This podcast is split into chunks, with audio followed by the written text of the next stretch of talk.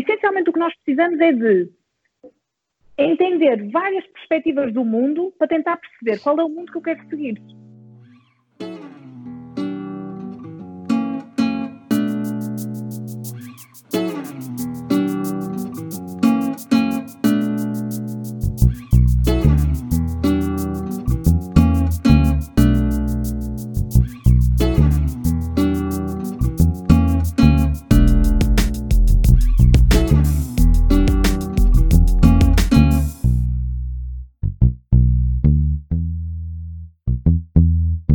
Bem-vindos ao segundo episódio do Altline, um podcast da Nova Talks. Uh, eu sou o Guilherme, vou estar aqui uh, à conversa com uh, Joana Campos Silva, aqui com o meu colega João. João, se puder só dar aqui um olá. Oi, pessoal. Ok. E quem é que é a Joana Campos Silva? Nós vamos ver isso tudo a seguir, portanto, eu vou só dar uma pequena introdução. Uh, ela tirou uma licenciatura em Som e Imagem na Universidade Católica Portuguesa. Na mesma faculdade tirou um mestrado de Artes Digitais, uh, tirou uma pós-graduação em Gestão das Indústrias Criativas, é founder da Fashion Maker Studio, co-founder da The Red Wolf, founder da, do Porto Fashion Makers e ainda, por cima disto tudo, ainda tem um site pessoal que eu recomendo toda a gente a ler o seu journal, tem artigos muito interessantes, que é joanacampossilva.com. Vamos falar um, um bocadinho disto tudo. Tivemos aqui um bocadinho à conversa no início, já a, fal a, a falar uh, em off de, de, não termos de seguir o, o, o caminho exatamente da nossa uh, formação académica. Então eu gostava, se calhar, pegasses em para começar, gostava de pedir, Joana, para começares com duas coisas, que seria pegar nesta ideia de não, de não seguir, de a nossa formação académica não desprender para o nosso futuro uh, e também relacionar-se um bocadinho a seguir com a tua própria formação académica uh, e, e, nos um, e, e, nos falasse um bocadinho desta ligação da tua formação académica com o que estás a fazer hoje em dia. então, antes de mais, obrigada pelo convite, um, obviamente. E assim, eh, às vezes eu não sei muito bem explicar como é que as coisas acabaram por acontecer. Uh, simplesmente sabia que queria ir para a área da comunicação, era uma área que eu gostava imenso, portanto acabei por me formar em comunicação. Sempre andei nos cursos gerais de tudo, tipo o curso geral de artes, depois fui para uma depois acabei por tirar o, curso na, na Católica e também era o curso de imagem, e depois quando chegou o momento de afunilarmos, um, quase toda a gente queria ir para, um, para cinema, e eu pensei, não, hum, acho que não é, não é para mim, não é bem isso, e então acabei por ir para artes digitais. E quase que éramos os excluídos da, da faculdade, porque ninguém ia para artes digitais, ninguém queria fazer programação. Um, quando eu adorei, ter feito essa especialidade. Eu acho que ainda gostei mais pela também intensidade com que trabalhas diariamente com os teus colegas. E o que eu achei espetacular foi que um, eu acabei por aderir ao Facebook, não existia Facebook na altura, ok? Um, eu acabei por aderir ao Facebook porque estavam lá os meus, os meus professores. E eu pensei, hum, se os meus professores são pessoas que eu respeito tanto, estão aqui, talvez uh, faça algum sentido. Mas a forma como nós abordamos as artes digitais foi numa perspectiva muito como é que eu ia dizer, uh, muito artística, uh, era tudo extremamente conceptual e acabei por desenvolver um projeto final que era um, literalmente o que fazia, o, meu projeto final chamava-se Coração do Mundo, e então eu fazia a recolha do batimento cardíaco e depois mandava para a cloud o meu batimento e depois fazia um candeeiro. Ou seja, o candeeiro podia estar em qualquer parte do mundo e as pessoas iam uh, tendo tonalidades de cor diferentes mediante o batimento que eu ia tendo. Okay. Então era muito engraçado porque as pessoas, eu sentia-me transparente. Então no dia, uh, na, na, apresentação final, foi super engraçado porque um, ehm, eu estava extremamente nervosa. Então, a, a, a, portanto, a gama de cores era, se eu tivesse calma era azul, se eu tivesse nervosa era vermelho. E obviamente depois passava ali pelos roxos, não é? Assim no meio. E obviamente que no dia da apresentação estava uma pilha de nervos e então o candeeiro estava sempre vermelho, sempre no vermelho. Então as pessoas chegavam à minha beira e diziam: Então, Joana, o que é que se passa contigo? Tipo, está tudo bem, estás bem? E eu era assim: Mas porquê? Porque eu, eu sentia-me calma, mas não estava nada calma. Joana, aquilo está sempre vermelho, aquilo não sai. ou tu calma, ou ninguém vai perceber que aquilo tem tonalidades de cor diferente. E Ai, pois é, agora como é que eu faço? Porque aquilo era mesmo muito sensível. Uh, e foi muito engraçado, porque durante cinco anos eu adorei uh, o curso, gostei mesmo muito, porque mais uma vez, e tal como estávamos a falar há pouco, um, o que eu mais gostei do curso era o facto de ele ser tão multidisciplinar. Um, sei lá, nós começávamos com escrita criativa, era tudo opcional. Podemos começar com escrita criativa, depois rapidamente um, depois, a seguir, podíamos escolher, imaginemos fotografia e aprofundávamos muito fotografia. A seguir, aprofundávamos vídeo. A seguir, uh, aprofundávamos um bocadinho de stop motion. Ou seja, nós fazíamos tantas coisas diferentes que ao longo dos anos tu vais evoluindo e vais conseguindo usar todo, todas essas tuas capacidades de execução para implementar o teu projeto. Então é muito interessante porque literalmente tu vais sentindo que vais evoluindo ao longo do tempo vais adquirindo mais e mais competências, então vais executar de uma forma diferente, porque mais competências tens, melhor fica o teu projeto, obviamente. E então é muito engraçado uhum. porque essa multidisciplinar, essa multidisciplinaridade foi o que mais me entusiasmou na, na, na, no curso em si, uh, não estar estanque a nada, uh, mas confesso que quando cheguei ao fim, eu já estava a desesperar. Ou seja, eu adorava o curso, mas eu pensei, ok, isto é tudo muito giro, mas e agora, na prática? Como é que eu ajudo uma empresa? Eh, como é que as minhas competências na área do design gráfico, na prática, vão ajudar uma marca a comunicar melhor? Como é que ao fazer este vídeo, na prática, ele vai ajudar a fazer uma venda ou a contar melhor uma história específica? Eh, como é que na prática. E, e então parecia até um pouco ambíguo, porque uh, muitas das coisas que eu fazia eram tão conceptuais mas ao mesmo tempo eu queria uma coisa muito realista. E então, este projeto que vos falei, o Coração do Mundo, o que é que acabou por acontecer?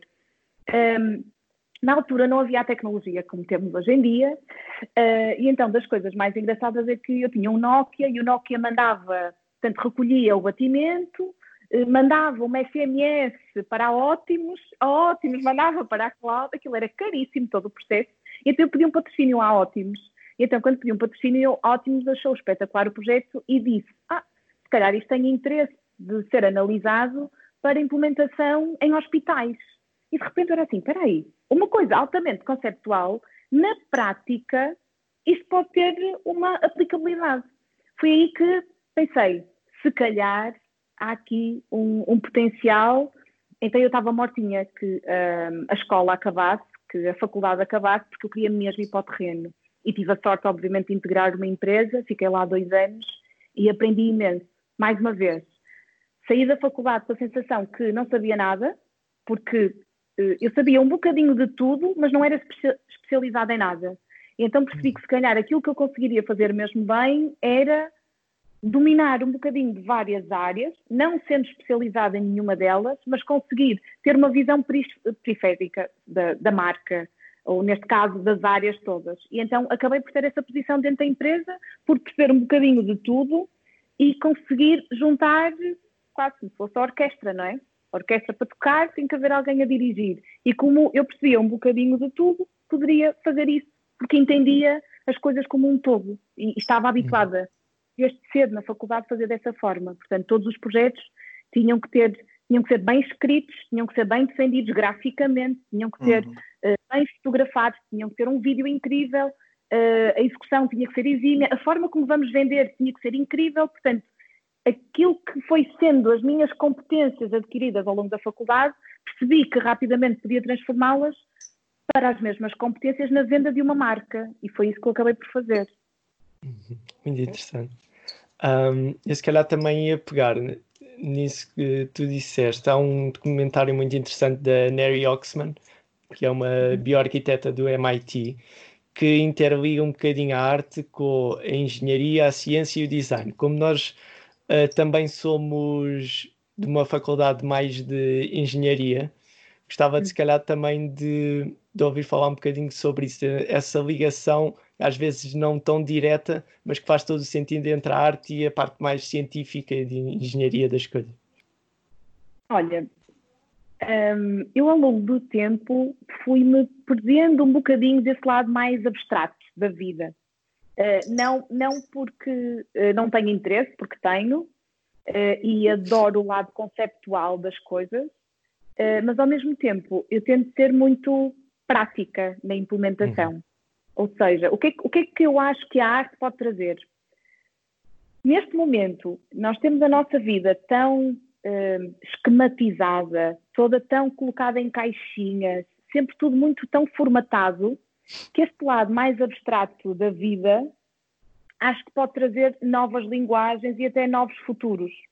Porque nós não vamos ter um futuro, não é? Nós vamos ter vários futuros, porque nós temos vários mundos a acontecer ao mesmo tempo, apesar de parecer estranho, não é? Então é muito interessante que nós vivemos de uma forma muito formatada, nós estamos muito formatados e a informação, uh, uh, nós somos muito dominados pela China e pelos Estados Unidos e isso molda muito a nossa forma de pensar, porque nós recebemos todos os dias muita informação desses mercados, não é?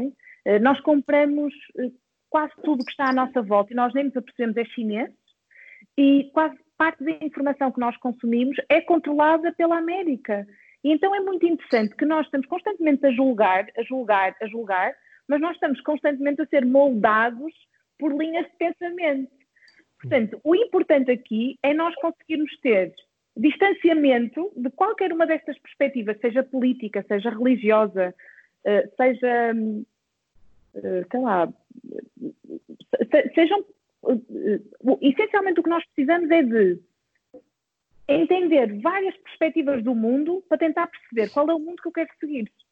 Uh, portanto, esta coisa da, da globalização, agora fala-se muito em desglobalização e às vezes eu sinto um bocado nesse, nesse processo, porque durante muito tempo era, era um esterismo total por termos rapidamente conseguido chegar ao outro lado do mundo e ter acesso. Ainda me lembro, pegando um bocadinho na moda, ainda me lembro de quando eu conhecia uma blogger, uh, sei lá, do Brasil ou, ou lá, da, da, América Latina, da América Latina não, mas tipo da América do Norte ou outra coisa qualquer, e ficava tipo histérica, gente. Que incrível, a perspectiva que ela está a trazer é tão diferente de.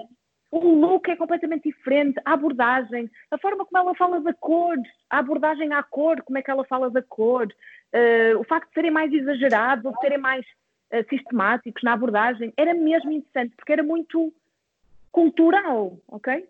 Com a globalização, tipo, estão todas iguais. Usam todas as mesmas marcas, usam todas as coisas da mesma forma, estão todas aos mesmos eventos. Está tudo tão uniformizado, o mundo ficou de repente tão uniformizado que ficas a, ficas a pensar, bem, eu não quero isto, eu, parece que perdemos a identidade.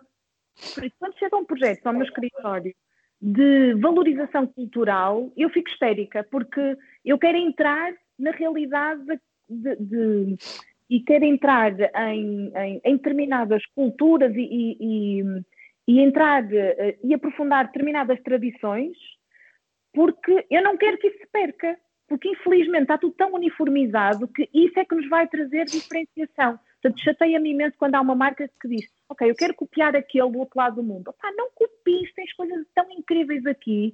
Tenta tu trazer alguma coisa de novo para o teu mercado e para mercados externos.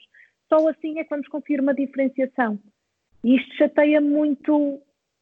Não me chateia, obviamente, a globalização, seria uma hipocrisia dizer isso, mas uh, temos que encontrar aqui um equilíbrio entre as vantagens e também, obviamente, as desvantagens que temos nestas nesta ramificação que, que, de repente nos faz perder a nossa identidade. Nós precisamos de, ter essa identidade.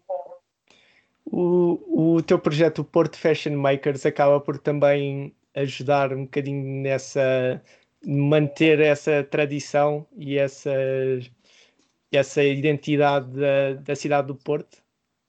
Sim, completamente. O Porto Fashion Makers veio muito, se calhar, por eu questionar essas coisas Uh, e por uh, estar em contacto com uh, designers do Porto e, e, e, diferentes áreas, em diferentes áreas e pensar, caramba, ninguém vê isto.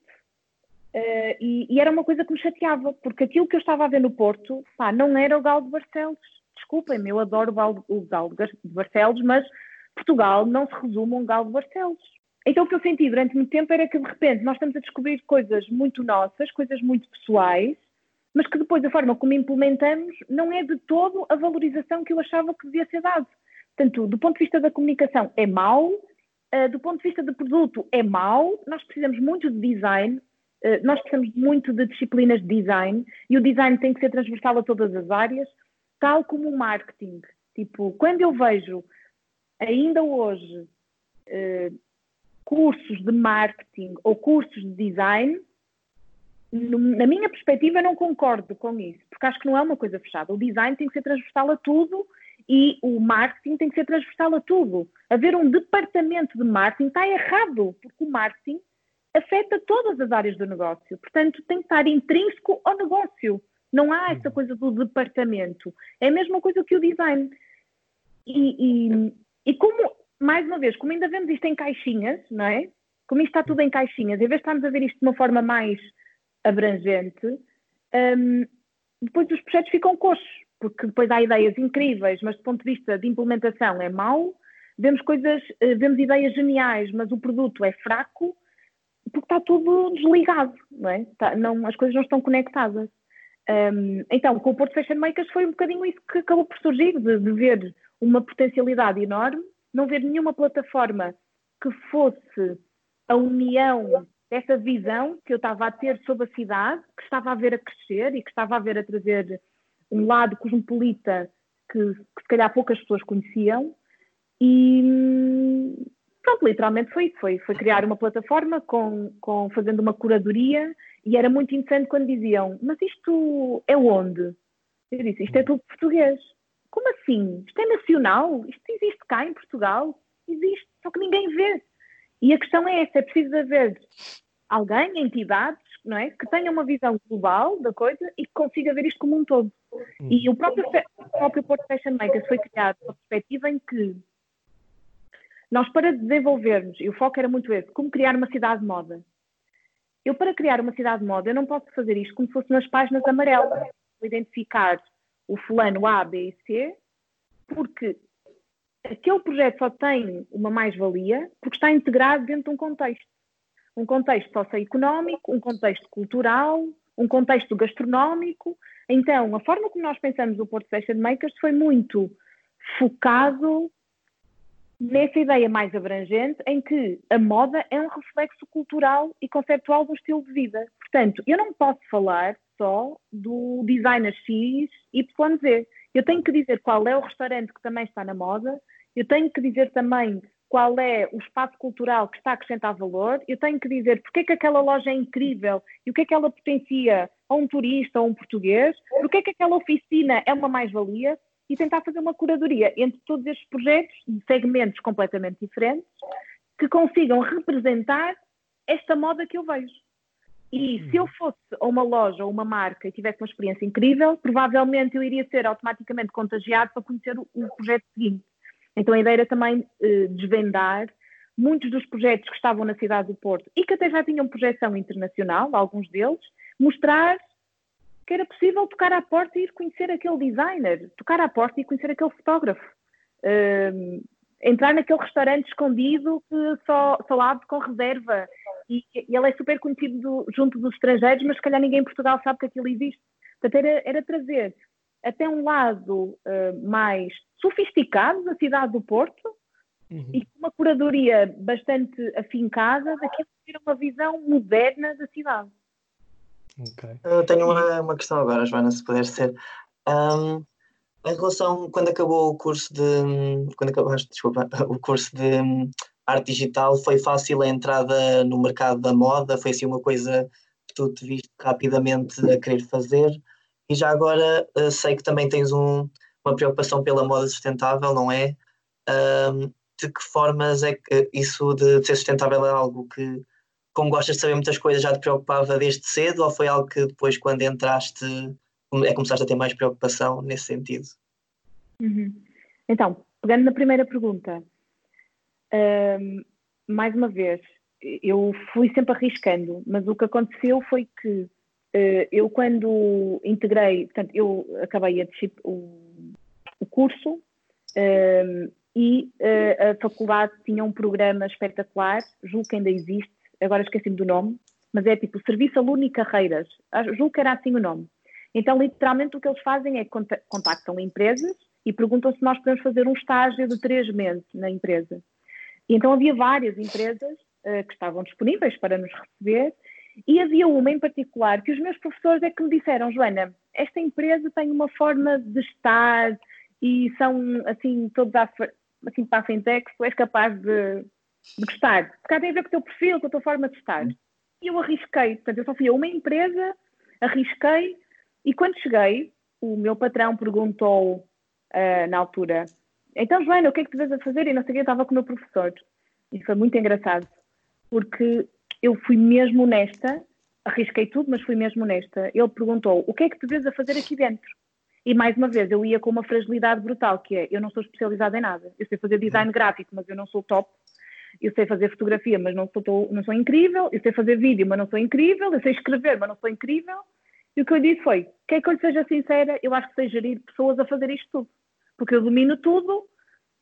Se me disser o que é que é necessário, eu sei rapidamente identificar o que é necessário e sei pôr, coordenar equipas. E sei também implementar no que for necessário implementar. E ele ficou muito atento àquilo que eu disse. Portanto, a primeira coisa que ele me deu foi criar a identidade da empresa e depois ajudar na construção da identidade das marcas que existiam dentro da empresa, ok? Uhum. Um, e quando acabou o meu estágio, ele disse logo, ok, estás, estás connosco, portanto vou-te contratar para estágio uh, e vou-te dar aquilo que tu sempre quiseste. Portanto, tu vais coordenar a equipa. Portanto, no primeiro dia eu disse-lhe logo o que é que queria, uh, o, o, que eu achava que, que, sabia fazer, porque tinha experimentado e tinha adorado estar nessa posição e ao mesmo tempo eu achava mesmo que era aquilo que eu sabia fazer. E então acabei por, por, por lhe dizer isso e, e, obviamente tive imensa sorte porque tive um patrão que conseguiu interpretar os sinais também e colocar-me nessa posição. Depois então eu fiquei a coordenar uma equipa de diferentes designers, todos eles com competências diferentes e eu coordenava e fazia a ligação entre o nosso cliente, portanto, o cliente das nossas marcas, e a equipa. Portanto, eu estava sempre ali no meio a fazer esse, esse papel e, é óbvio, aprendi imenso. Eu achava que sabia alguma coisa, eh, claramente não sabia nada, mas aprendi muito, muito, muito, muito. Foi, foi, foi muito bom. Um, portanto, tive a sorte, obviamente, da, da universidade ter essa possibilidade e de, e de nos dar isso. A outra, hum, a outra situação e o que é que. Ah, relativamente à moda sustentável. Uh, é literalmente uma coisa recente um, e acho que já disse isso várias vezes. Não, de repente, eh, não foi, não foi uma coisa que eu sentisse internamente que era uma coisa que eu queria mudar. O que aconteceu foi que há três anos eu comecei uma marca de um cliente uh, que tinha esse posicionamento da sustentabilidade. Então eu comecei a entrar no tema mas o tema é muito complexo. Portanto, eu própria tinha imensa dificuldade em entender porque é que aquele projeto era diferente. E mais uma vez, o cliente, como era um cliente técnico, porque eles são todos engenheiros, uhum. eles explicavam-me de uma forma técnica. Só que eu tenho que fazer comunicação.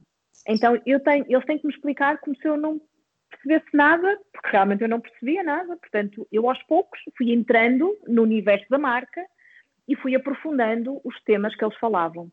Uh, obviamente, e talvez o que eu tenha feito foi um, ehm, tentar trabalhar aquilo que eu melhor sei, que era criar uma imagem com impacto, que conseguisse passar a linguagem certa, mas agora chegou então o momento de aprofundar efetivamente o que é que é isto. Portanto, o primeiro objetivo que eu coloquei com essa marca foi: eu tenho primeiro que dizer, olá, eu existo, e ficar toda a gente colada a dizer, uau, porque eu sabia que a seguir o meu cliente iria conseguir explicar junto dos seus clientes porque é que ele era uau, ok? Mas eu tinha essa dificuldade em explicar. Ao longo do tempo, uh, as coisas foram passando e o ano passado acabei por fazer um evento, uh, ou melhor, minto, em 2018 uh, eh, acabou por nos chegar outro cliente com esse posicionamento também. Um, e foi muito interessante porque foi um cliente com quem eu aprendi imenso, que começou começou-me a tocar o assunto, género, ok, estás-me a falar disso, eu já sei, mas a forma como o cliente me explicava, como já não era B2B, portanto, já não era dirigido a negócios, era dirigido a consumidor final, eu percebi que tinha um desafio ainda maior, que era, ok, como é que eu explico a um consumidor final a complexidade deste tema todo? Então comecei a entrar no tema, comecei a ler muito mais sobre a questão, até que eh, houve o meu primeiro cliente, como vos falava, acabou de fazer um evento, fez esse evento e eu tive que ir fazer filmagens para explicar aos seus clientes as mais-valias do projeto e então pela primeira vez tive a sensação que todos aqueles projetos que eu ouvia altamente conceptuais, não é? Saíam do laboratório, com o departamento de inovação, que eram projetos pilotos, tá, tá, tá, tá, eu pedi para eles, para eles me explicarem e para além de me explicarem fui filmá-los. Portanto, eu fui ver cada um dos passos e fui perceber, step by step, porque é que aquilo era diferente. E para mim foi transformador. Disse, eu não acredito que, tipo, há três anos que falamos sobre isto e só agora é que eu percebi. Porque realmente é complexo. É, é difícil eles explicarem e é difícil nós entendermos. Um, portanto, quando houve esse Open Day, esse evento foi incrível, porque eu aprendi imenso uh, por causa desse evento. E depois acabei por fazer um evento dentro do, Porto, dentro do Fashion Makers. Uh, nós temos não só a comunidade, e a comunidade neste momento é ativada através desse evento, que é o Meet Maker, e então acabei por fazer um Meet Maker com o tema como vender sustentabilidade. E então trouxe alguns clientes no setor da têxtil e outros parceiros que tinha, e foi incrível o evento, e foi aí que pensei, ok, tenho mesmo que aprofundar isto, um, isto é urgente, tenho que falar sobre o assunto, e isto tudo começou por quê? Porque eu comecei a escrever no meu jornal sobre vários temas, nomeadamente comunicação, branding e coisas do género, e quando comecei a escrever sobre sustentabilidade, comecei a receber um feedback imediato das pessoas, dizendo, ah, Joana, queria saber mais sobre isto, Joana, tenho imensas dúvidas sobre isto. E será que. Não... Então eu comecei a perceber que era um tema que realmente suscitava dúvidas, que tal como eu que estava no processo de descobrir, outras pessoas estão nesse processo. Então, quando foi aí que eu decidi fazer o evento com essa temática, e a adesão não só veio do setor da moda, como veio de outros setores, nomeadamente a arquitetura, design de interiores, um, e eu pensei que realmente era, uma, era um tema transversal, uh, extremamente complexo para todos os setores, e então bora lá conversar. Portanto, o próprio Meet Maker é feito de uma forma que uh, não, não é de todo uma, uma palestra unilateral, é uma palestra bidirecional, e então é muito interessante porque o, o, eh, as pessoas estão a dar o mote, não é? E vão falando sobre as suas coisas, mas depois as pessoas estão constantemente a participar e de repente tivemos ali uma, um brainstorming entre arquitetura, designers de interiores, uh, designers de produto, joalheiros, designers industriais do setor do vestuário, um, ehm, setor do calçado. Então foi incrível porque de repente todos os setores, mais uma vez, este lado multidisciplinar, todos os setores a tentar resolver problemas em conjunto. Uh, setor, com problemas que são comuns, nomeadamente, uh, uh, por exemplo, materiais corrosivos. São transversais. Então é muito interessante porque nós precisamos desta, desta ideia mais holística, não é? Do entendimento do mundo para perceber como é que tudo está relacionado. E a sustentabilidade está toda relacionada.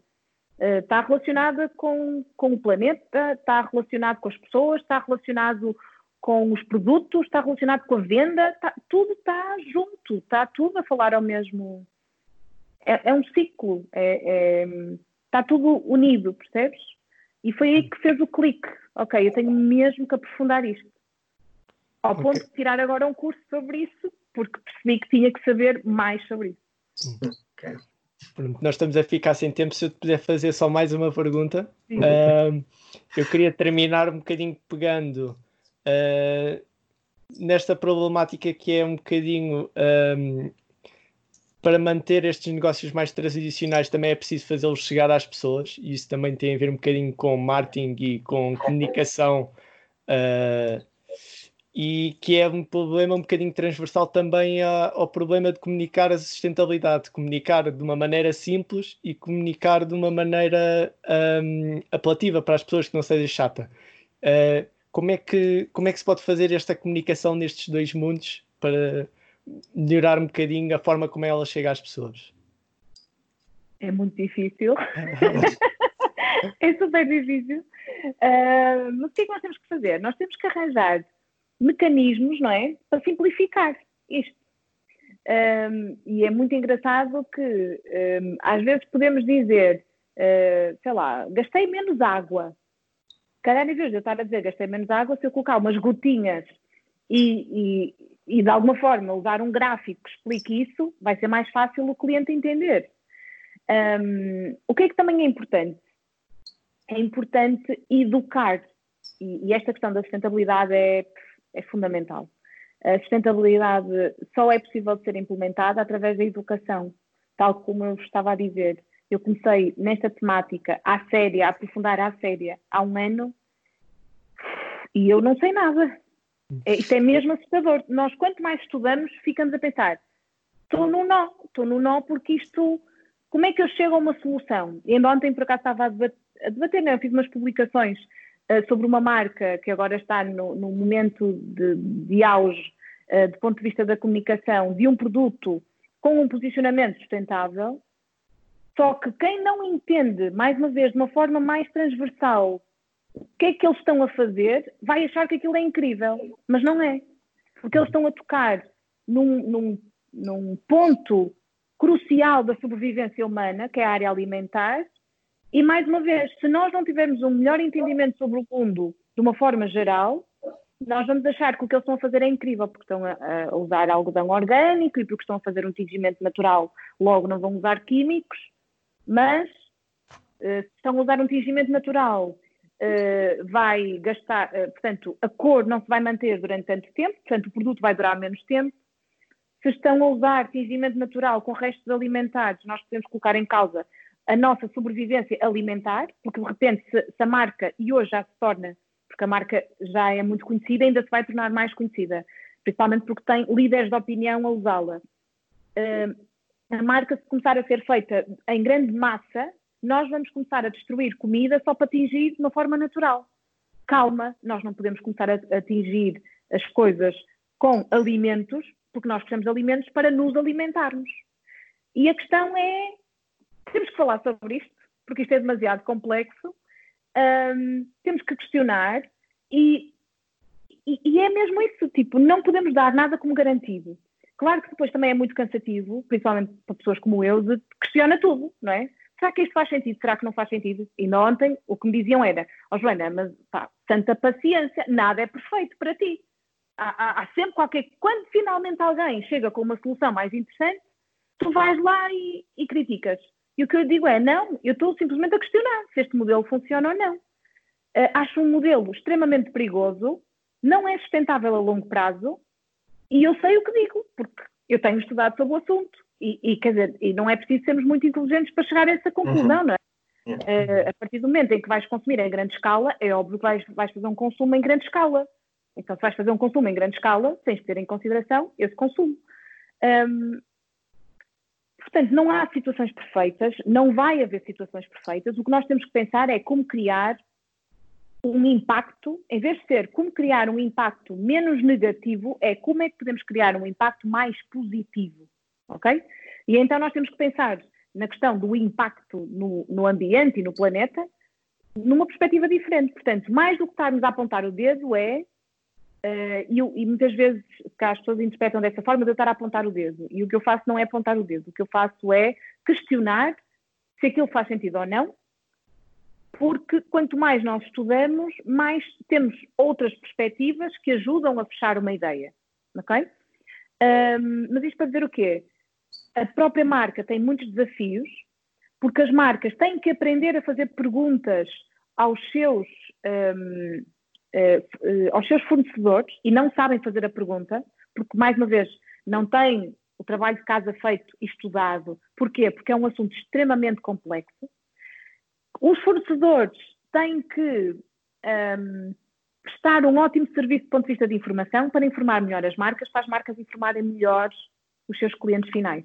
Isto, mais uma vez, está em cadeia, isto tem que funcionar em cadeia e, e, e acredito que um, só uma boa comunicação é que vai permitir o cliente tomar melhores decisões também.